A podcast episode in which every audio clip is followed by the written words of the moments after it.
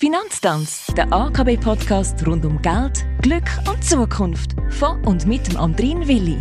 Das ist die 81. Folge vom AKB Podcast. Herzlich willkommen. An meiner Seite im AKB Studio begrüße ich auch ganz herzlich Raffaella Müller. Hallo zusammen. Sie ist Allfinanzspezialistin bei der Aargauischen Kantonalbank und somit bestens gewappnet für das Thema von der achten Staffel. Heute geht es um Schenkungs- und Erbschaftssteuern. Wann fallen sie an und wie hoch sind sie denn überhaupt? Los geht's. Raffaella, wie ist die Erbschaftssteuer gesetzlich geregelt? Kompetenz zur Erhebung von Erbschaftssteuern liegt im schweizerischen Recht gestützt auf die Bundesverfassung bei den Kantonen. Das heißt, jeder Kanton kann für sich selber entscheiden, ob und überhaupt für welche Erben und zu welchem Tarif Erbschaftssteuern anfallen. Mit Ausnahme der Kantone Obwalden und Schweiz erheben alle übrigen Kantone der Schweiz Erbschaftssteuern. In einigen Kantonen, so zum Beispiel im Nachbarskanton Luzern, werden die Steuern sogar auf Gemeinsebene erhoben. Die Besteuerung erfolgt jeweils am Ort vom letzten Wohnsitz von der verstorbenen Person, unabhängig davon, wo die Erben wohnen.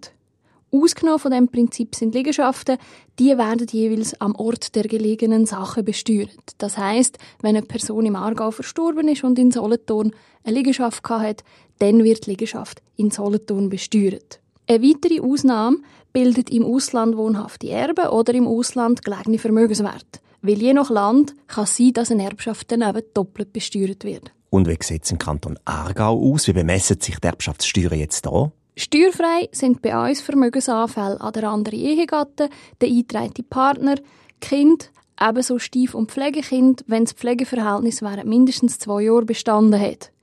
Das Gleiche gilt für die Eltern und die Stief- und Pflegeeltern, auch hier, wenn das Pflegeverhältnis während mindestens zwei Jahren bestanden hat. Steuerbar sind somit Vermögensanfälle alle anderen Personen. Der Kanton Aargau unterscheidet drei verschiedene Steuerklassen, jeweils in Abhängigkeit von der persönlichen Nähe und dem Verwandtschaftsgrad zu der verstorbenen Person. In der Steuerklasse 1 befindet sich der Konkubinatspartner, sofern man während mindestens fünf Jahren vor dem Ableben ununterbrochen gemeinsamen Wohnsitz hat. In der Steuerklasse 2 befinden sich Geschwister und Großeltern und in der Steuerklasse 3 Nichten und Neffen und alle übrigen nicht verwandten Personen. Der Steuersatz ist leicht progressiv und einerseits abhängig von der Steuerklasse und andererseits auch abhängig von der Höhe der Zuwendung. So ist der Tarif für die Steuerklasse 1 je nach Zuwendung zwischen 4 und 9 Prozent der Erbschaft. Bei der Steuerklasse 2 liegt der Tarif je nach Höhe der Zuwendung zwischen 6 und 23 Prozent und bei der Steuerklasse 3 wiederum je nach Höhe der Zuwendung zwischen 12 und 32 Prozent. Happige Unterschied, finde ich. Wie sieht es bei einer Schenkung aus? Gibt es da auch Unterschied? Nein, die gibt es im Kanton Aargau nicht. Das Steuergesetz vom Kanton Aargau sagt, die Erbschafts- und Schenkungssteuern werden einheitlich veranlagt. Das heißt, es ist jeweils der gleiche Tarif. Auch bei Schenkungen erhebt das Steueramt am letzten Wohnsitz vom Schenker die Steuer. Es werden die gleichen Steuerklassen unterschieden und, wie eben schon gesagt, dieselben Tarife angewendet.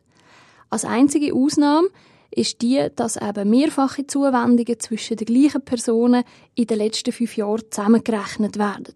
Das heißt, wenn der Herr A in der Frau B zwei Jahre vor seinem Tod 100.000 Franken geschenkt hat und sie von ihm nochmal 500.000 Franken erbt, dann wird der Betrag von der Erbschaft, also die halbe Million, und der Betrag von der Schenkung, die 100.000 Franken, die sie schon bekommen hat, aufgerechnet und es werden Erbschaftssteuern für die ganze Zuwendung, also für die ganzen 600.000 Franken veranlagt.